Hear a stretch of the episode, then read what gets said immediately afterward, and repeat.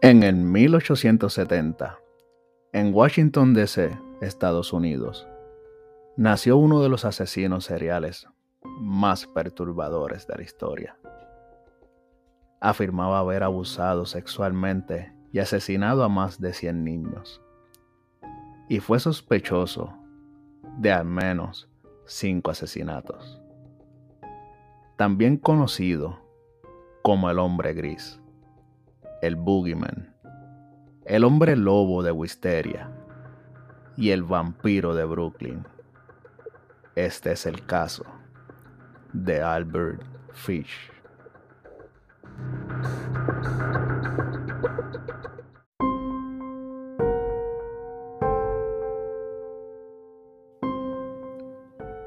Saludos, les habla Ricky y bienvenidos a otro episodio de Mundo Escéptico. Y bueno, ya se acabaron los días de fiesta y la temporada alta en mi trabajo. Lo que se resume en que puedo dedicarme un poco más y de mejor forma a la investigación de los casos. Y por dicha razón, les traigo este caso, el cual siempre he creído que es uno de los temas más perturbadores cuanto a asesinos seriales se trata. Así que de antemano les pido que tengan un poco de discreción con los menores que estén a su lado para cuando escuchen este episodio, porque los actos cometidos por este personaje, tanto a otros como a sí mismo, pueden causarle grima a los más sensibles.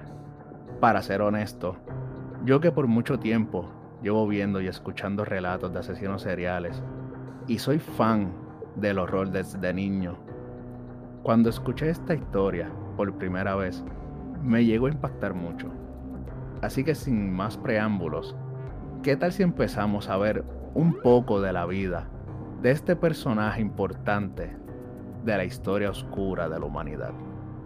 Hamilton Howard Fish, como fue nombrado de nacimiento, según él, por un familiar lejano, Hamilton Fish, quien fue un político que ejerció como gobernador de Nueva York, senador y secretario de Estado de Estados Unidos, nació el 19 de mayo del 1970 en Washington, D.C., Estados Unidos.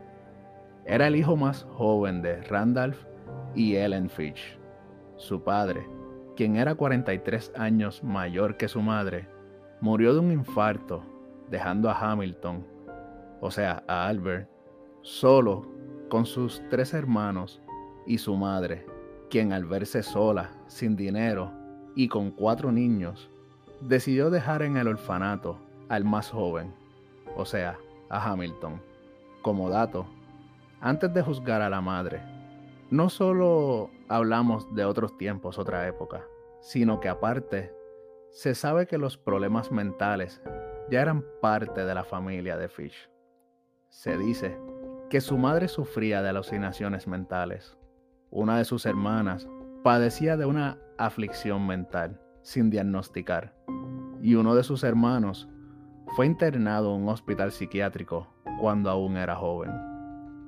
Ya en el orfanato, con apenas 5 años de edad, Hamilton empezó a sufrir de burlas de parte de los otros niños, quienes lo llamaban ham and eggs, o huevos con jamón en inglés, haciendo referencia a su nombre, lo que lo llevó a cambiar su nombre a Albert para tratar de escapar de las burlas.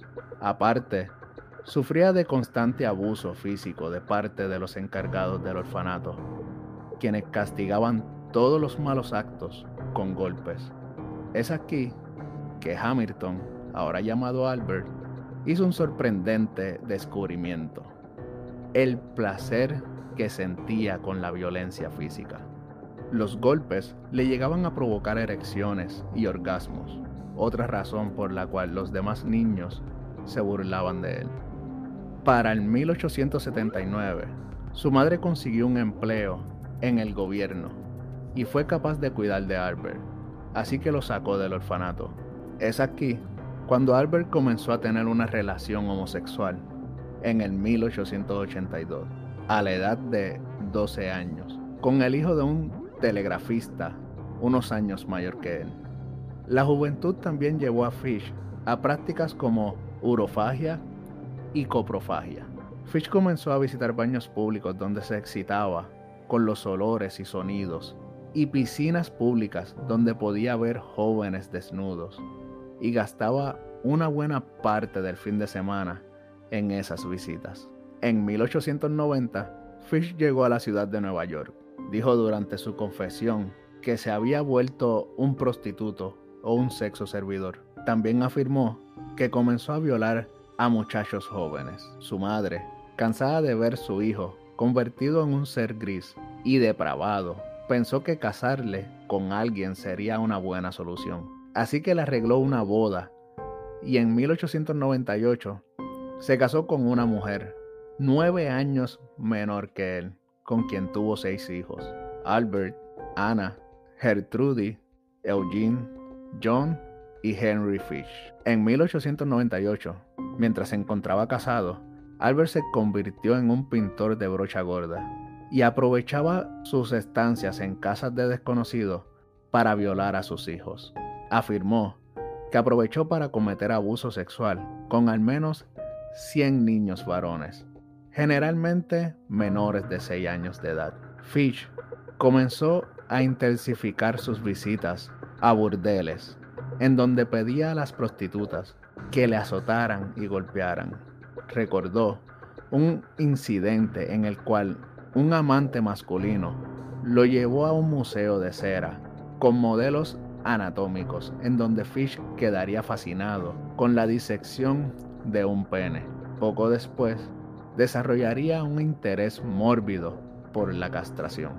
En 1910, durante una relación con un hombre llamado Thomas Kenden, un hombre con deficiencias mentales, según Fish, después de solo 10 días de relación sadomasoquista, Fish llevó a Kenden a una granja abandonada. Durante dos semanas, Fish torturó a Kenden, mutiló el cuerpo del otro hombre y le cortó la mitad de su pene. Entonces, el hombre gritó tanto que Fish se asustó y huyó, dejando a Kenden con un billete de 10 dólares por sus problemas. Nunca olvidaré sus gritos o la mirada que me dio, recordó Fish más tarde. En 1903 fue arrestado por malversación de fondos y sentenciado a prisión, cumpliendo su sentencia en la cárcel estatal de Sing Sing, donde mantuvo relaciones sexuales con distintos presos. En el 1917, en 1917, su mujer lo abandonó por otro hombre y Fish se mudó junto a sus hijos a la cabaña de Wisteria, en el condado de Westchester, New York. Es aquí donde Fish empezó a perder por completo la cordura. La autolección de Fish creció a partir de este momento. Se enterraba agujas en su ingle, sobre todo en el área del perineo, y las enterraba lo más profundo que podía para no poder quitárselas. Hasta metía bolas de lana cubierta en alcohol en su ano y les prendía fuego. También comenzó a tener alucinaciones religiosas auditivas. En un momento dado, recordó haberse envuelto en una alfombra siguiendo las instrucciones dadas por Juan el apóstol. Cuentan sus hijos que en una ocasión se subió a la punta de un acantilado y sacudiendo un puño al cielo gritó, Yo soy Jesucristo. Fish comenzó a enseñarle a sus propios hijos juegos extraños y extrañamente sadomasoquistas, en el que les pedía que lo golpearan en el trasero con una paleta de madera con clavos hasta que la sangre le bajara por las piernas. Antes de desarrollar una obsesión con el canibalismo, como precursor del consumo de carne humana, comenzó a comer carne cruda, comidas que a menudo invitaba a sus hijos a compartir. Se dice que durante las noches de luna llena consumía grandes cantidades de carne cruda, lo que le dio uno de sus tantos apodos, el hombre lobo de Wisteria. Durante varios años se le hicieron estudios psiquiátricos, donde lo diagnosticaron como un hombre perturbado, pero sano. Quiero pensar y entiendo que eran otros tiempos y otras épocas. Pero después de escuchar todo esto, que Juan el apóstol le decía que se enrollara en una alfombra, que se trepara una montaña, un acantilado, y dijera, yo soy Jesucristo, que se metiera agujas en el perineo, que es tan sensible, no importa si eres hombre o mujer, ese pedazo ahí es sumamente sensible.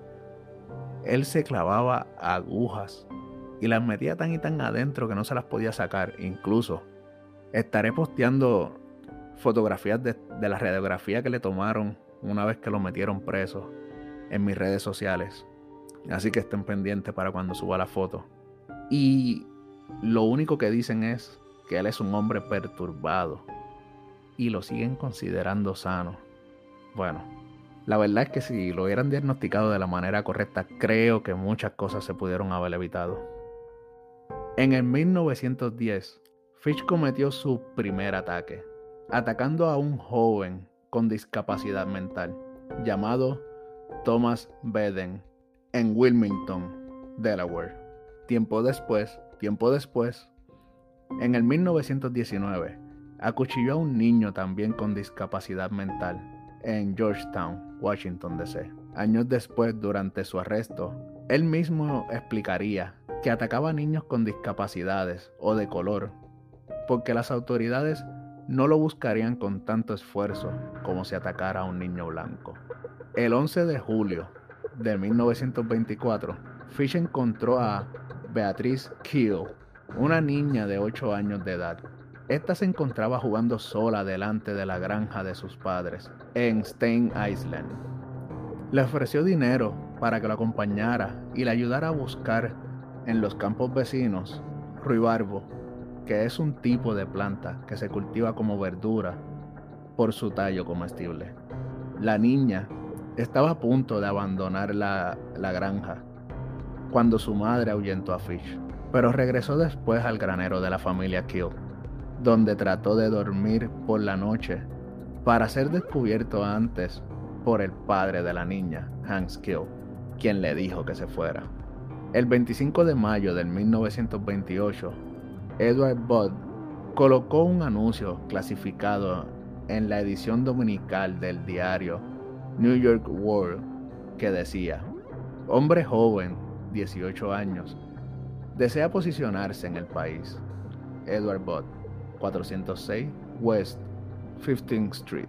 El 28 de mayo de 1928, Fish entonces, con 58 años de edad, visitó a la familia Bott en Manhattan, Nueva York, bajo el pretexto de contratar a Edward. Se presentó a sí mismo como Frank Howard, un granjero de Farmingdale, Nueva York. Al llegar, Fish conoció a la joven hermana de Bud, Grace, que contaba con 10 años de edad. Fish prometió contratar a Bud y le dijo que enviaría por él al cabo de algunos días. En su segunda visita, accedió a contratar a Bud y entonces convenció a sus padres, Delia Flanagan y Albert Budd, de dejar que Grace lo acompañara a una fiesta de cumpleaños aquella tarde en la casa de sus hermanas. Fish se alejó de ahí ese día con Grace, pero jamás regresó. La policía arrestó y acusó a un hombre de 66 años de edad por su parecido con Fish, llegando a pasar 108 días de prisión entre su arresto y juicio. Seis años después, en noviembre de 1934, una carta anónima fue enviada a los padres de la niña, lo que condujo a la policía hacia Albert Fish. La carta decía.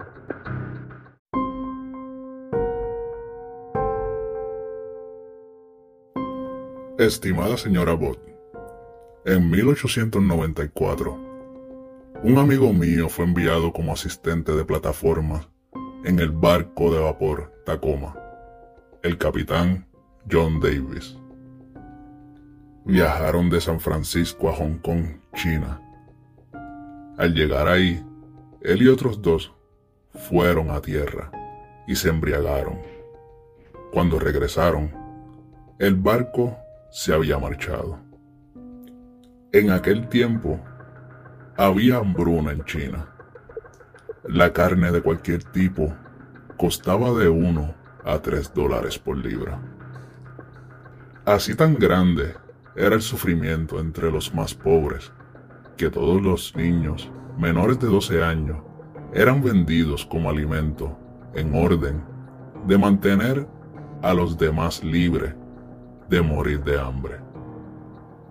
Un chico o chica menores de 14 años no estaban seguros en las calles.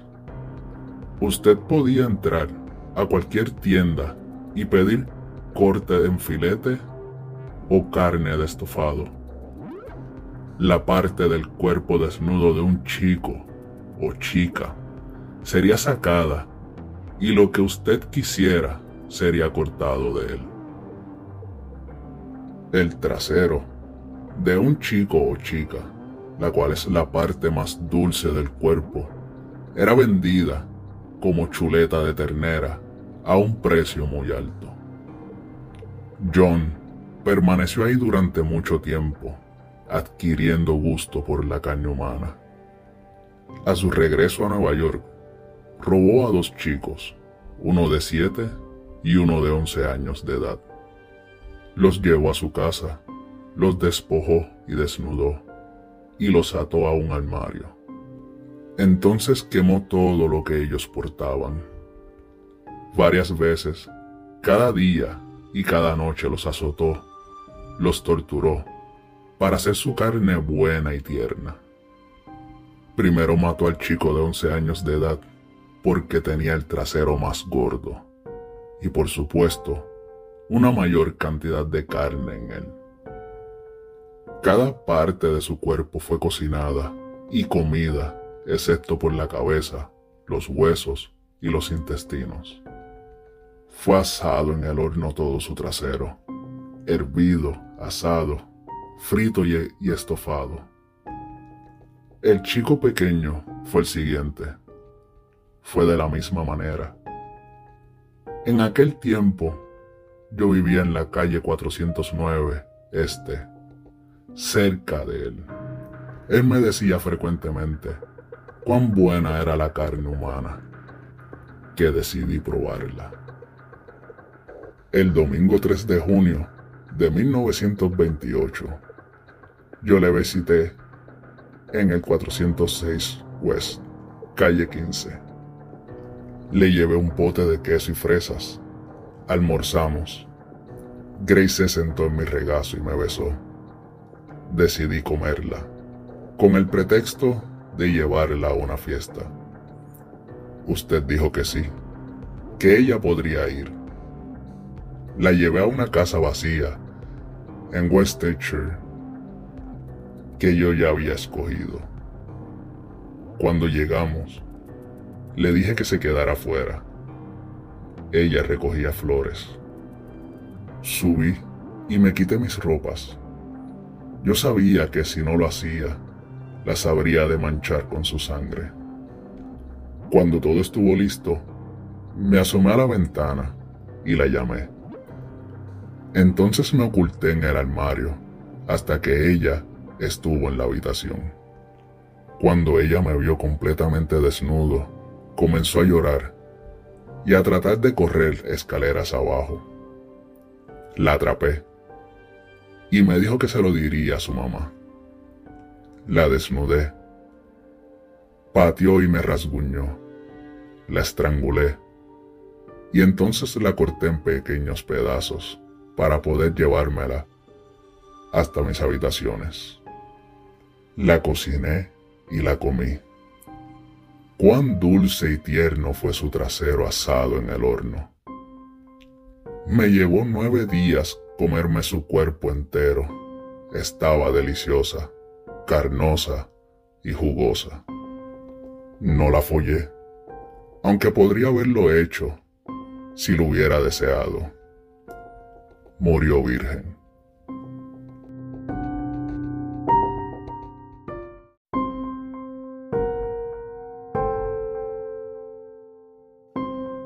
El papel en el que había escrito la carta resultó ser un pedazo de papelería de la Asociación benévola del chofer privado de Nueva York. La policía indagó con la compañía y descubrió que el papel había sido dejado por un conserje de la compañía en una, en una casa de habitaciones en la que se había estado quedando. Casualmente, en la misma casa de habitación, un hombre llamado Albert Fish estaba alquilando un lugar. Al enterarse de que Fish tenía, al enterarse que Fish tenía un gran parecido con Frank Howard, el secuestrador de Grace Budd, la policía organizó una entrevista. Para su sorpresa, Fish confesó todo en un instante, revelando los detalles precisos de lo que le había hecho a Grace Budd, así como a docenas de otros niños. Pero al final, solo tres niños, incluyendo Grace, pudieron demostrar concretamente ser sus víctimas. Un niño de cuatro años llamado Billy Gaffney se encontraba jugando en el patio afuera del apartamento de su familia en Brooklyn con su amigo Billy Beaton, de tres años. El 11 de febrero del 1927, ambos chicos desaparecieron, pero el amigo fue encontrado en el tejado del edificio de apartamentos. Cuando se le preguntó sobre qué había pasado con Gaffney, Beaton dijo, el coco se lo llevó. El cuerpo de Gaffney nunca fue recuperado. La madre de Billy visitó a Fish en la prisión de Sing Sing para tratar de obtener más detalles de la muerte de su hijo. Fish confesó lo siguiente en una carta a su abogado.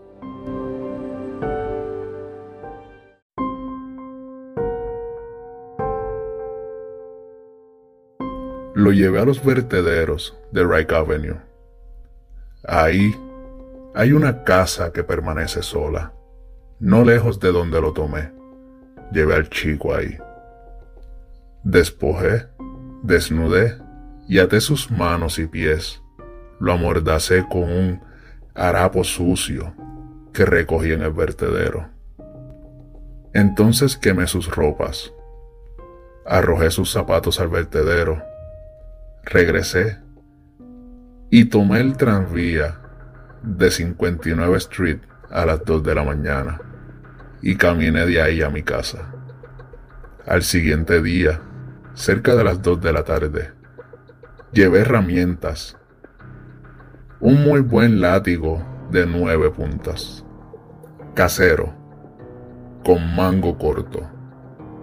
Corté uno de mis cinturones a la mitad. Corté esa mitad, esas mitades en seis tiras, de cerca de ocho pulgadas de largo. Azoté su trasero descubierto hasta que la sangre corrió en sus piernas. Corté las orejas, la nariz, Corté la boca de oreja a oreja. Le saqué los ojos. Estaba muerto entonces. Enterré el cuchillo en su vientre. Acerqué mi boca a su cuerpo y bebí su sangre. Recogí cuatro sacos viejos de patatas y reuní una pila de piedras. Entonces lo corté en pedazos. Tenía un fardo conmigo Puse su nariz y orejas y unas cuantas rajas del vientre en el fardo. Entonces lo corté por el centro del cuerpo, justo debajo del ombligo. Después, a través de sus piernas, aproximadamente dos pulgadas debajo de su trasero. Puse esto en mi fardo con mucho papel. Le corté la cabeza, pies, brazos, manos y las piernas debajo de la rodilla. Coloqué todo esto dentro de los sacos pesados con piedras, los até y los arrojé en las fosas de agua fangosa que usted verá a lo largo del camino que va a North Beach. Regresé a casa con mi carne. Tuve el frente de su cuerpo que me gustaba su mono, o sea, el pene en argot, y piwis, testículos en argot. y un agradable y gordo trasero para sal en el horno y comer. Hizo un estofado con sus orejas y nariz, pedazos de su cara y el vientre. Puse cebollas, zanahorias, nabos, apio, sal y pimienta. Estaban buenos. Entonces partí su trasero, corté su pene y testículos y los lavé primero. Puse tiras de tocino en cada nalga y las puse en el horno. Entonces escogí cuatro cebollas y cuando la carne había asado cerca de un cuarto de hora, vertí un poco de agua para la salsa de la carne y puse las cebollas. A intervalos frecuentes rocié su trasero con una cuchara de madera. Así la carne sería agradable y jugosa. En cerca de dos horas estaba buena y dorada, cocinada. Nunca comí algún pavo asado que tuviera la mitad del sabor que este dulce, gordo y pequeño trasero. Comí cada bocado de carne en cerca de cuatro días. Su pequeño mono era dulce como la nuez, pero sus piwis no pude masticarlos. Los arrojé al inodoro.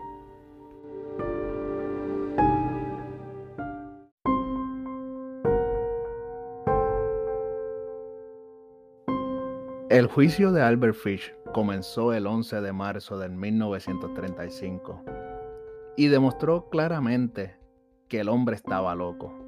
Como era de esperar, su defensa se declaró inocente por razones de locura.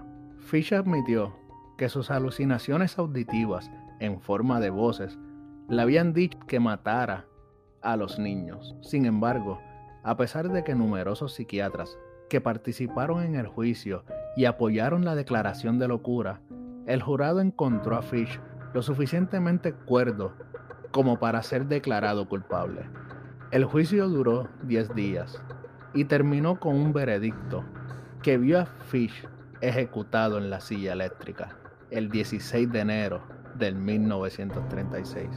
Se tiene registro de que Albert dijo que morir electrocutado, y cito, sería la experiencia suprema de mi vida.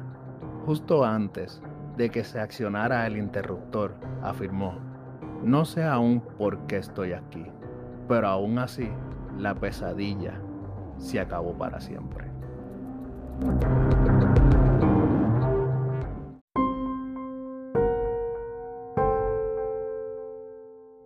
No cabe dudas de que la historia de la humanidad tiene rincones muy oscuros que como ya he dicho antes, nos enseña en ocasiones que la realidad puede ser mucho más macabra que la ficción.